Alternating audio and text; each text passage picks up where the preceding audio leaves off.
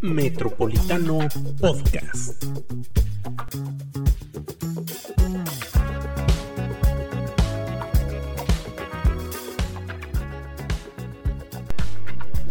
Bienvenidos amigos a una emisión más de Metropolitano Podcast eh, con los ah, candidatos a la alcaldía de Aguascalientes. En esta ocasión nos acompaña el ingeniero Luis Armando Reynoso Femat, candidato del partido Fuerza por México a la alcaldía de la capital. Ingeniero, ¿cómo está?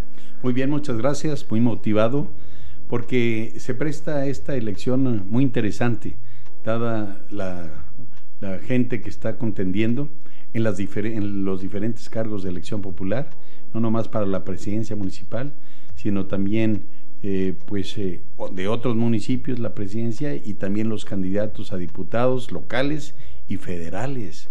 Los federales son los que muestran mucha, mucho interés, sobre todo por la situación nacional por la cual estamos viviendo y creo que pues debemos hacer un máximo esfuerzo para ganarnos la confianza de la gente. Nos acompañan también Lisette López Velarde. Lisette, ¿cómo estás? Muy bien, muchas gracias, un gusto en saludarlo y muchas gracias al ingeniero por venir a esta entrevista. Con mucho gusto y cada vez que me inviten aquí estaré. En orden alfabético o en numeración o numérico, en fin. Sí, es que vamos a, publicar estas entrevistas con cada uno de los candidatos, le decimos al ingeniero, en orden alfabético para que, ¿no? porque siempre llego y dicen a él, ¿por qué primero? ¿Por qué a mí hasta el último? Bueno, ahí ya no hay de que por partidos o tal, ¿no? Va a ser por orden alfabético y el, eh, será el sábado cuando estaremos eh, publicando todas estas entrevistas que tienen como finalidad que la ciudadanía esté informada bien de las propuestas de cada uno y puedan tener una decisión libre y ejercer su voto. Y nos acompaña también María Miranda Franco. Gracias por acompañarnos. Y pues la primera pregunta, ingeniero, ¿por qué regresar a hacer campaña? ¿Por qué regresar a ser alcalde? Es la pregunta que me han cuestionado mucha gente. Después de haber sido alcalde, después de ser gobernador, ¿por qué regresar? Yo creo que la respuesta es muy obvio, porque se dan las condiciones, porque quienes hemos participado en la política no queremos retirarnos del todo y cuando uno tiene capital político, cuando ve que tiene uno gente que lo sigue, gente que lo impulsa a estar dentro de la política, eh, pues entonces tomo la, la, palabra y definitivamente me decido a contender incluso por un cargo que me dejó muchas satisfacciones. El ser presidente municipal no solamente quedó guardado en mi mente, sino en el corazón, de tener la cercanía con toda la gente, sobre todo la gente que ha estado un poco olvidado o marginada. Y entonces me da la oportunidad de volver a recordarles quién es Luis Armando. Los servicios públicos eran diferentes en mi tiempo. La administración pública eh, de, la, de mi administración era muy diferente a lo que estamos viendo ahora. Ahora pues se manejan en base a, los apoyos sociales, convertirlos en, moneda de cambio para comprar así los votos. Eh, y antes no era así. Yo trabajé precisamente sin eh, índices o, algún indicio de partidismo y entonces pues yo, yo gobernaba para todos. Yo no preguntaba la afiliación política o religiosa o social. Yo hice una obra equilibrada y de esas obras pues guardo gratos recuerdos porque son obras que ahí están patentizando mi administración. Yo hablo con hechos y ahí está la muestra de todo lo que yo hice, tanto como alcalde como gobernador. Entonces hablar, regresar al municipio, pues no es hablar de un puesto denigrante o después de haber sido gobernador, sino al contrario, es un puesto muy honroso y más para el estado de Aguascalientes. El estado de Aguascalientes, si contamos al municipio, pues prácticamente es una ciudad-estado donde se realizan muchas cosas, donde los beneficios se palpan luego, luego y se pueden reflejar en el ánimo de la gente. Yo quiero mejorar los servicios públicos porque no, es, no eran así o no estaban en estas condiciones cuando yo fui alcalde, porque yo certifiqué en calidad a todas las áreas del municipio, todas las áreas, hasta la atención ciudadana, eran calificados en aquel entonces con el procedimiento del ISO 9000 de calidad. Y entonces éramos calificados por gente externa para ver cuál era el sentimiento de la ciudadanía sobre la atención que recibían por parte del municipio. Todo eso pues me llevo en el recuerdo, me lo llevé y ahora pues quiero regresar para decirles cómo hacer las cosas. Luis Armando sabe hacerlo, me probaron una vez, dos veces y la tercera es la vencida. Esta va a ser la de la victoria. Entonces, sabiendo el legado que yo dejé en obras, en hechos, en servicios, creo que es mi máxima carta, porque yo no soy ningún improvisado. Yo soy gente de Aguascalientes, por cierto, del municipio de Aguascalientes, que es importante, donde lo conocí desde pequeño, a la edad en que tuve conocimiento de las cosas y sobre todo que mi padre también fue presidente municipal de Aguascalientes. Eso me motivó pues a impulsarme precisamente a la política, a participar activamente de la IP porque yo soy más ciudadano. Yo no soy político, típico político. Yo claro que hay que participar en política, pero precisamente yo no vivo de la política, yo vivo precisamente de ser empresario y siendo empresario, pues las eh, políticas públicas se dictan precisamente en la política, en el gobierno, y creo que debemos de facilitar las cosas para que los emprendedores, para que los empresarios, para que los ciudadanos tengan o hagan sus trámites para cualquier gestión, pero que sean atendidos con oportunidad. Ahora vaya hasta para el miércoles ciudadano, pues hay muchos problemas para que la gente pueda y acuda al, municipio a, una entrevista con el alcalde. Eh, yo tenía las puertas abiertas y quien quería llegar con el presidente municipal lo podía hacer sin problema alguno, claro, rodeado de todos los funcionarios para poder atenderlos de inmediato. Entonces, en fin, yo hice muchas cosas. No quiero recordar porque tardaríamos mucho, ¿verdad? Pero bueno, hubo obras hasta el Estadio Victoria. Eso lo hicimos no como alcalde, es el máximo, es mi bebé. Es la obra magna que yo hice porque en las condiciones que fue construido, totalmente diferente, innovador, porque hay que ser creativos eh, ese, ese Estadio Victoria hicimos el modelo cuando yo fui alcalde para hacer un modelo legal que nos permitiera como cabildo autorizar que pasara del municipio a la responsabilidad a un patronato. Y fue cuando ya terminé yo la administración pública del municipio. Entonces fue en el 2002, yo salí en el 2001. Y en el 2002 empezamos a trabajar el Estadio Victoria. Empezamos pues eh, a dar difusión a derruir el pequeño estadio municipal de aquel entonces, construido endeblemente, porque uno creía que hubiera cimentación adecuada, pero vaya, el manto freático, las aguas subterráneas estaban a tres metros y medio, o sea, habría que pilotear como lo hicimos ahora, y bueno, lo hicimos con calidad, lo hicimos en un tiempo récord, la primera etapa fue en 11 meses, pero fue fuera del municipio, no le costó un peso al municipio, no le costó un peso al Estado, y mucho menos a la federación. Entonces, son, eh, es la creatividad, es la visión que uno tiene la que puede aplicar. Y más eh, ahora que yo veo muchas posibilidades porque Aguascalientes tiene mucho potencial y yo quiero aprovechar ese potencial, ir a, a las zonas donde podemos crear mejores servicios públicos. Desde luego hay, hay colonias que están marginadas, que no hay ni, ni alcantarillado, ni agua potable, ni pavimento siquiera. Pues bueno, empezar por ahí atender a esa gente marginada. Pero también hacer de Aguascalientes, pues un Aguascalientes vanguardista, como acostumbramos a trabajar nosotros. Crear nuevos ejes eh, viales, ampliar avenidas, ampliar sobre todo las avenidas laterales, porque las vueltas izquierdas es un problema real para la movilidad de Aguascalientes. La planeación que hicimos en el gobierno para los pasos a desnivel, para el flujo continuo, tanto del segundo anillo, el primer anillo y hasta el tercero, pues son ese legado que nosotros dejamos, dejamos la planeación. Eh, hubo administraciones que no siguieron precisamente esa planeación por algún interés político. desgraciadamente se desvirtúa la planeación que una administración deja por intereses muy, muy políticos y muy personales. En ese caso, la administración pasada no hizo caso de la planeación que había para Aguascalientes.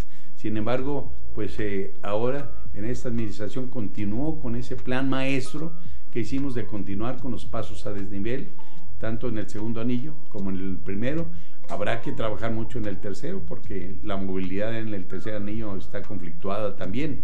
Pero bueno, son, es la visión que uno tiene la que puede aplicar y como soy constructor, pues sé construir desde los cimientos.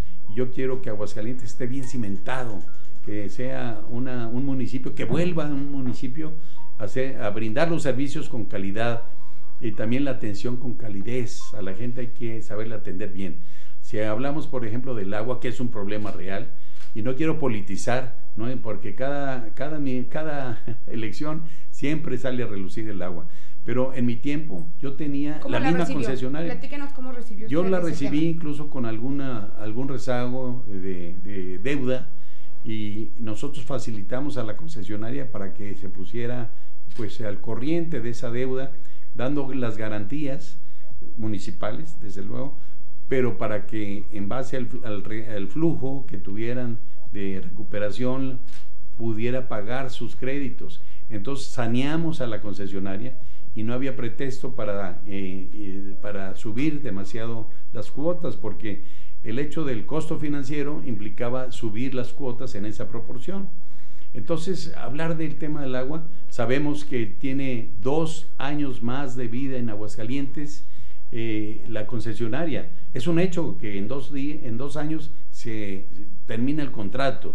Ahora la cosa será qué hacer con la concesionaria. ¿Y cuál es, la, cuál es la propuesta? Bueno, la propuesta se está estudiando con responsabilidad, porque en qué condiciones está la concesionaria y de aquí a dos años en qué condiciones dejará todo el equipamiento, en qué condiciones dejará los pozos, en qué condiciones estará el equipo eh, destinado a la administración, a la cobranza, en fin, son cosas que no sabemos. Por eso yo voy a proponer eh, que la administración municipal, a través de la SECAPAMA, que es el organismo operador, pues eh, me pueda dar la información. Y no, y no que si quieren, sino me, voy a exigir que me dé la operación, porque no sabemos si ha practicado auditoría, que es una de las responsabilidades del, del organismo operador. Pero en este caso, pues eh, le han dado manga ancha, eh, un cheque en blanco a la concesionaria y, no podemos saber por qué, qué hay detrás. El tratamiento político que le están dando a ese servicio del agua potable, donde hay inconformidades de toda la ciudadanía, pues eh, se ve reflejado ahora que estoy yendo a todas las colonias, la inconformidad ciudadana que hay con el agua, porque escasea, lo que no pasaba en tiempo de Luis Armando, y los, los recibos son impagables. Yo muchas veces me acerca la gente y mire, tengo un recibo. Es cierto que hay que siempre fomentar la cultura del pago porque es eh, una responsabilidad que tiene el municipio, que tiene la concesionaria, el organismo operador Capama, eh, eh, debe de difundir la cultura del pago, pero no puede difundirse esta cultura de pago cuando hay, hay cobros excesivos. Entonces, bueno, hay muchas cosas que hacer por el municipio. Ustedes me preguntan por qué quiero regresar, precisamente porque yo veo oportunidad de hacer las cosas diferentes y no tratar y no agarrarlo como señuelo eh, políticamente hablando eh, el tema del agua, porque no nomás es el agua, están hablando y hay muchas inconformidades con la basura, están hablando de muchas cosas eh, feas o malas sobre la seguridad pública están hablando de que no son atendidos adecuadamente. Aún la Veolia, la, la concesionaria, pues hacen filas y todo el mundo lo sabemos. No es criticar por criticar, no es hablar para echar tierra a alguien, sino que en la práctica hasta un servidor le ha constado que hacen fila a la gente que va a pagar como si les hicieran un favor a la concesionaria y la mala cara que hacen muchos muchos secretarias de las de las oficinas de Veolia pues vaya, los atienden eh, eh, con pésima atención. Entonces, pues vaya, yo siempre he dado una cara eh, sonriente, una cara, una cara afable y bueno, pues esa es la proyección que deben de tener todos los empleados municipales, cualquier funcionario, porque como en todo comercio, el cliente tiene la razón. Por más que venga un ciudadano inconforme y te discuta y a veces hasta te ofenda, pues bueno, hay que darle buena cara y más al mal tiempo, buena cara. Ingeniero, regresando a la pregunta de María y lo que usted dice del por qué, ¿no acabó un poco harto cuando termina del de gobernador? Eh, usted ya ha dicho, ¿no? Que confió en Carlos Lozano, que Lozano lo, traicionó finalmente y bueno, tuvo una serie de, problemas legales a raíz de esa, Sembrados llama- todos, esa sembrados. traición de, de Carlos Lozano. No, Esa es la mayor traición, pero bueno, ya fue mucho hablar de Carlos Lozano. pero, pero usted, como dice, Yo ya, evito hablar ya de él. ya era empresario mejor antes. que no, el de arriba Él se lo las mejor. no quedó un har- harto de decir, bueno, yo tenía antes, ¿no? Mis empresas y... Las tengo todavía. Tener una vida más empresas, pero tranquila. Sí, muy, muy tranquila, pero bueno, la pasión de la política y sobre todo el reto de hacer mejor las cosas y mostrar a la ciudadanía cómo hacer las cosas y que reconozcan que de Luis Armando que habla con hechos, no porque lo hayan eh, o hayan excusado, escuchado a Luis Armando por otras bocas, bocas que ni siquiera me conocen, bocas que eh, realmente algún, algunos de ellos se fueron con una versión diferente por la campaña de difamación que me hizo un gobernador anterior. y entonces creen la gente en todo lo que se dijo, porque fueron seis años de fregar, de fregar, de fregar. Eh, vaya, no hablo así ni siquiera con ese término, eh, pero fue una realidad. El ¿Y pan cuando de- se fue ya se sintió más tranquilo? Cuando él ya dejó de ser gobernador. Súper más tranquilo. Sí, porque bueno, el sabiendo- actual gobernador sabemos que ustedes también tuvieron rencillas hace mucho, mucho tiempo atrás. No rencillas, realmente es cómo influyen los asesores. Hay una Yo creo, frase que no sí. se nos va a olvidar, ingeniero, que se cumplan los acuerdos. Que se dijo usted una vez, ¿se acuerda? Así es. Y era para, Para para, cumplirse, para, para quién era el mensaje en ese tiempo. pues para, dijera el ranchero, ambos dos. Sobre, sobre todo pensando que de llegar a la alcaldía todavía tendría ahí que tratar al menos un año con el actual gobernador Martín Orozco. ¿Cómo sería la relación ahí? Perfecta. Sobre todo al nivel de, de madurez que ya tenemos, tanto él como yo. Porque si hay conflicto es de dos partes. No se puede achacar que es de uno o del otro. Y luego pues más rodeado de gente que quieren pues precisamente distanciar una relación. Entonces claro que con la madurez, con la sensibilidad que yo he adquirido y viendo el toro desde la barrera mucho tiempo, pues ahora pues me quiero arrimar y agarrar el toro por los cuernos. Y no torearlos porque no sé. Me gustan los toros, pero agarrarlo, el, agarrar el toro por los cuernos y demostrar que Luis Armando con hechos habla y que se hable bien de Luis Armando. Precisamente es una, un regreso eh, eh, triunfal el que yo quiero tener eh, precisamente en la alcaldía. Porque la alcaldía, insisto, es un, es un municipio-estado. O sea, es prácticamente, eh, si, no, si hubiera la posibilidad de reelección de gobernador, claro que la buscaría también. Ahora, en el PAN se cerraron los espacios. ¿Qué pasó en el PAN? Pues están ya cooptados por los grupos, por los intereses, por los familiares. ¿Y hay temor, ingeniero? ¿El PAN debe de, ten- de tenerle temor? No, bueno, yo no, yo no aprecio Los precisamente a, a un partido o a otro. Yo simplemente voy derecho y no me quito. Y yo me preocupo por lo que debo de hacer y cómo ganarme de nuevo la confianza de la gente. Después de 10 años de estar retirado en la política, ahora regreso con mucho ánimo, con mucho ímpetu de mejorar las condiciones de Aguascalientes, de aplicar mi visión, de decir, mira, qué diferente el Aguascalientes cuando era Luis Armando cuando ya no fue, y ahora que vuelve lo va a dejar mejor todavía. Recordar es vivir, y por eso yo que vivo y a- con pasión lo que es la construcción, lo que es la infraestructura, lo que son los desarrollos urbanos, todo de manera ordenada, pues yo quiero no hacer una administración que se fije precisamente en lo político nomás, sino que se fije precisamente en el bienestar general de toda la población.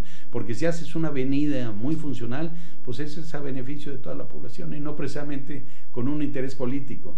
Yo pregunto, pues hoy no se ven muchas obras más que las del gobierno del estado, en donde se ve que pues está siguiendo los planes que teníamos nosotros del flujo continuo. Quiere decir que no haya un solo semáforo que nos pare. Son los periféricos correspondientes a la Ciudad de México.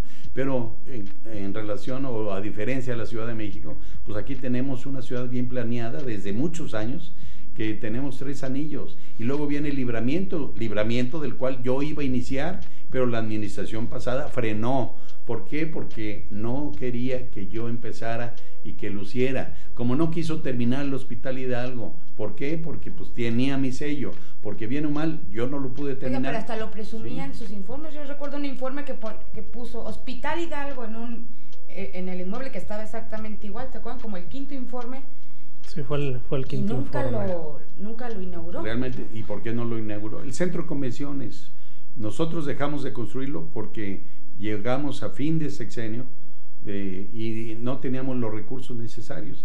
Y había un dilema, teníamos el compromiso con los maestros, que realmente yo considero que son mis amigos, todos los maestros de Aguascalientes, porque había la responsabilidad de pagar sus aguinaldos, sus finiquitos de fin de año, y no teníamos los recursos.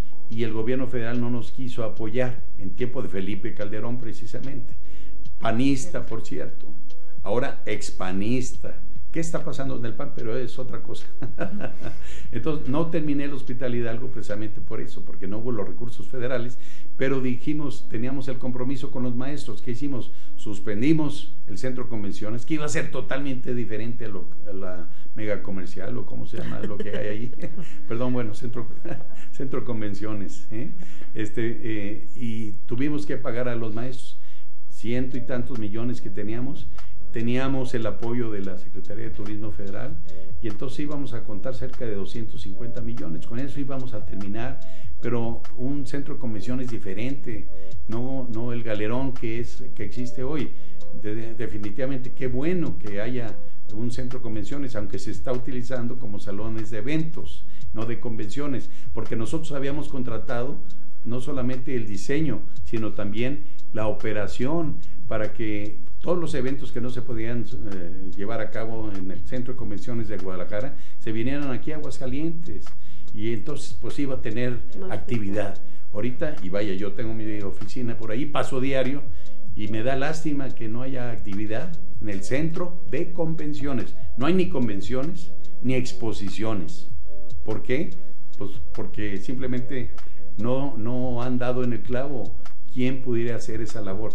Y no estoy hablando con la excusa ahora de la pandemia, sino estoy hablando antes de la pandemia. Con este regreso a la política, ¿ve una oportunidad para limpiar esa imagen que se generó en estos años? Claro, claro. Tengo la espinita clavada y mucho de eso es que quiero regresar para demostrar, pero con hechos, los beneficios, que la ciudadanía vea los beneficios. Yo pregunto, ¿la ciudadanía tenía los problemas de agua que hay hoy? ¿La ciudadanía tenía los problemas en seguridad pública que tenía hoy cuando fui alcalde. Cuando fui alcalde fuimos considerados la ciudad más segura del país. Y como lo he dicho en otras ocasiones, no la segunda, ni la tercera, ni la cuarta, ni la quinta, porque no somos ciudad de quinta. Éramos la ciudad más segura del país, que fue señalado por el diario Reforma, muy prestigioso diario. Eh, vaya, hicimos las certificaciones en todos los servicios, como les dije, con el ISO 9000. Entonces, pues todo, todo marchaba muy bien. Pero ahora me encuentro con un municipio muy diferente. Y ahora también electoralmente me encuentro pues con esa cooptación de que los votos se compran. En mi tiempo, pues yo fui alcalde y fui gobernador simplemente con los voluntarios, los que tenían confianza en Luis Armando, que sabían que cumplían acuerdos, que había toda un, todo un escenario como para hacer lo que realmente hicimos, ¿verdad? Que la gente esté satisfecha con lo que yo dejé como legado en obras y en servicios. Entonces, bueno, pues eh, yo le pregunto a la ciudadanía, ¿están contentos? Porque les regalan las despensas, porque les dan X pesos a la hora del voto. Entonces, se ha convertido desgraciadamente en una cultura antidemocrática que aparentemente somos democráticos, pero eh, somos antidemocráticos en la práctica. ¿Por qué? Porque están sujetos sobre todo que lucran con la, ah, con la pobreza de gente que ha estado marginada, gente de las colonias populares y que les ofrecen pues, una despensa o un bono, por llamarlo de alguna manera, un bono electoral, por eh, estar creando grupos con interés eh, muy particular para que lleven a votar a aquellas personas. Por eso el mensaje que yo les dejo aquí a los que nos están escuchando es que el voto es libre y secreto, que no les quite su dignidad de poder decidir por sí mismo, que agarren cualquier cosa, pero que voten por el rosa, el rosa mexicano. Ya, cambió la frase. Fuerza por México. Oye, hay otro empresario ahí en la en la contienda, que además pues resulta cercano a ese personaje del que no quiere hablar. ¿Cómo, lo ve ahí? Yo lo que digo que hay que ser auténticos en la vida. Y hay que ser el mismo en la familia, en la sociedad, en la empresa, en la política. Entonces hay que ser auténticos y hay que hablar con la verdad. Simplemente no un empresario, porque también hay otros empresarios que están también luchando por ser presidentes municipales. Yo no hablo de los contrincantes si no quiero meterme en algo personal, pero está, las cosas son tan obvias que pues eh, la liga de unos con otros se sabe, como ustedes pueden saber, qué liga tengo yo con alguien en particular, menos con Lozano. ¿eh? eh, con Martín, bueno, pues hay buena relación, digo, hay relación, simplemente, eh, si no somos grandes amigos, pero hay el respeto. Y yo creo que tanto él, con la madurez que ha tenido después de haber sido alcalde y, gobernador como yo, pues igual, nomás que pues yo estoy con otro reto mayor, que es el regresar después de haber sido presidente y gobernador, ahora volver a regresar a la presidencia municipal. Pues vaya, la gente se sorprende y dice, ¿cómo? ¿Que no acabaste harto?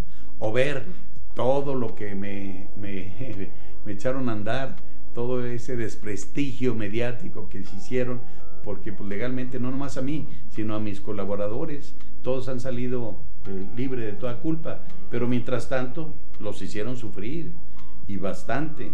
Entonces, eh, una gente como esa, desalmada, es decir, que no tiene alma, que no tiene, vaya, eh, bien se dice que es de, de bien nacido ser agradecido y eso lo he replicado en todos lados.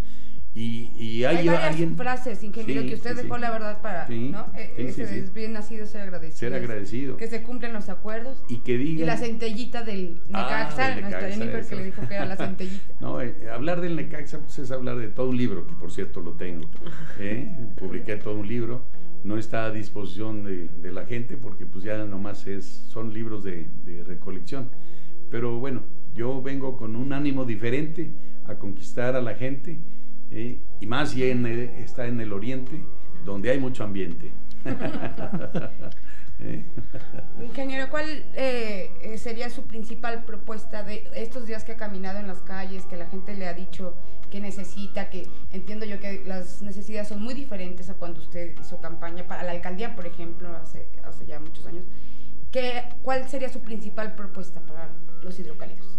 Mira, eh, la responsabilidad legal de un municipio lo vemos reflejada en la Constitución y el 115 constitucional marca claramente cuáles son las responsabilidades y entre ellos son los servicios públicos. No quiero redundar porque pues hace hablar de lo mismo. Entonces, eh, el tema del agua es un tema que se debe estudiar y lo estamos estudiando con profundidad. Por eso necesitamos recabar toda la información para, pues dentro de dos años, saber qué podemos hacer. Desde ahorita decirles, yo quiero el control, el organismo operador, el controlador, que es el, el SECAPAMA, que es un comité ciudadano del agua potable, por realmente que haya ciudadanos que les conste cómo está operando la concesionaria. Entonces, simplemente es retomar la función del, eh, de este organismo operador, del SECAPAMA, y para nosotros mismos fijar una postura sobre las tarifas, que no pueda eh, a su libre albedrío, pues incrementar las tarifas a su antojo, ¿no?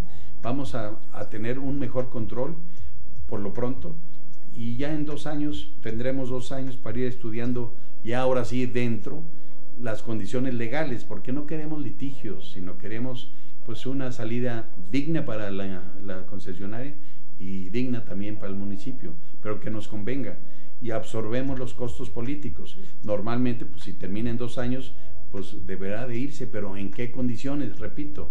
Entonces es una de las principales propuestas. Pero eh, crearemos sobre todo eh, las oportunidades para las mujeres y los jóvenes, a los chavos que le dicen, ¿verdad? Esos chavos que no encuentran oportunidades, pues crearemos los fondos y crearemos una secretaría especial. La Secretaría de la Mujer, por un lado, y también la Secretaría de Innovación y de la Tecnología, en donde en base a, plataformas digitales acercar el gobierno, pero acercarlo de manera eficaz, eh, porque ha habido intentos y todo, pero eh, vamos a ver, vamos a acercar de esa manera la ciudadanía al municipio. Y el municipio atenderá con oportunidad. Y queremos de esos jóvenes talentosos que le hacen mucho a la tecnología, que saben dominar un, un celular como si fuera una computadora. Y bueno, con eso pues eh, acercar y actuar con responsabilidad y con eficiencia, con rapidez, cuando un servicio está fallando, inmediatamente saberlo, no precisamente por los medios, sino directamente con la ciudadanía. Entonces, esos chavos talentosos van a estar ahí, eh, no solamente ofreciendo el servicio para el municipio, sino también ser capacitadores para que los jóvenes tengan oportunidad de desarrollarse y crear hasta sus propios negocios de tecnología y en eso ayudarles. Tendremos la gente capacitada. Luego, algo muy importante, Internet gratuito, que ya lo tenemos prácticamente contratado de llegar a, la presidencia, pues prácticamente al día siguiente se puede aplicar. Es más, podemos hacer y estamos por iniciar gratuito en lo público, en, todos los espacios públicos sobre todo cercano a, las, a, la zona marginada, que es en donde no encuentra. No vamos a competir con el, Internet de las residencias o de las casas, donde prácticamente tienen posibilidad de contratar a una empresa gigante, ¿no? Pero ya tenemos eh, la infraestructura ya prácticamente vista para aplicarla en los espacios públicos y también crear centros eh, eh, de esos centros cibernéticos en los diferentes puntos para que ahí mismo tengan acceso a las computadoras. Ahora con la pandemia nos pusieron a prueba a todos para ver qué se puede hacer, estudiar en casa, online que le llaman, o en esos centros interactivos que podemos nosotros crear en diferentes puntos de la ciudad. Cada antena que va a actuar con, eh, con las señales de internet estará precisamente eh, rodeada de centros interactivos donde la gente puede ir y a consultar y tener acceso a una computadora, hacer tareas inclusive, es decir, las, las bibliotecas cibernéticas ahora, porque ya nadie va a las bibliotecas a buscar un libro específico, si ya lo tienen mediante las aplicaciones de, de las plataformas que hay. Entonces no vamos a imitar el hilo negro. Muy bien, ingeniero, pues ya se nos acabó el tiempo. Un último mensaje. Un último, sí, un último mensaje. están escuchando, ¿qué les dices? Yo quiero dirigirme a toda la población, sobre todo a los ciudadanos, a los jóvenes, a los jovencitos o a los chavos, que tengan una, un especial interés en estas elecciones, que verdaderamente salgan a votar, que vean que nosotros podemos dar oportunidad de desarrollo profesional o simplemente los espacios laborales suficientes a los jóvenes, esos jóvenes que han perdido oportunidad y a veces se desvían porque frustrados de no tener oportunidad en la vida, se van a los vicios, se van al alcohol y se desvirtúan. Hay que tener mucho cuidado desde los niños, aunque no voten, pero también lo que es eh, la salud mental, lo que es el trato a los niños, que desde ahí se empiezan a formar y luego pasan a ser adolescentes y luego ya jóvenes. Queremos que todo el mundo viva con dignidad Pasamos a las mujeres, no se diga, dignidad, respetar a las mujeres. Bien saben que a las mujeres no hay que maltratarlas, eh, no hay que abusar, vejar de ellas. Es algo insólito lo que ha sucedido. Me uno a este grupo que lucha por las mujeres y aparte que son las luchonas. Cuánta gente, cuántas mujeres en las colonias populares, pues son padre y madre y se la rifan y se las arreglan para sacar adelante a sus hijos quién no quiere lo mejor para sus hijos. Entonces, en esa Secretaría de la Mujer se va a, aumentar pues el área de atención, porque pues la mujer debe de también desarrollarse y crear y tener oportunidades de desarrollo y laborales sobre todo, eh, y por tanto vamos a seguir trabajando con mucha intención por las mujeres. Los adultos y la vejez y los viejitos, pues hombre, hay gente que prácticamente está olvidada y vaya, no les llegan ni las despensas porque los productos electorales, estas despensas que ahora se utilizan como tal, pues no le llegan a la gente que debe de haber llegado. ¿Y cuántos viejitos? Y la vejez hay que vivirla con intensidad también y con dignidad. A esos viejitos también vamos a ayudar. Pues muchas gracias, ingeniero. Ahí está un candidato más a la alcaldía de Aguascalientes con sus propuestas para que la gente pueda analizar y termine decidiendo libremente. Muchas gracias por acompañarnos en este espacio, ingeniero. No soy un candidato más, soy un candidato diferente. ¿eh? muchas gracias, Lisette. Muchas gracias, María. Gracias. Gracias, hasta luego. Y gracias a ustedes, perdón. Metropolitano Podcast.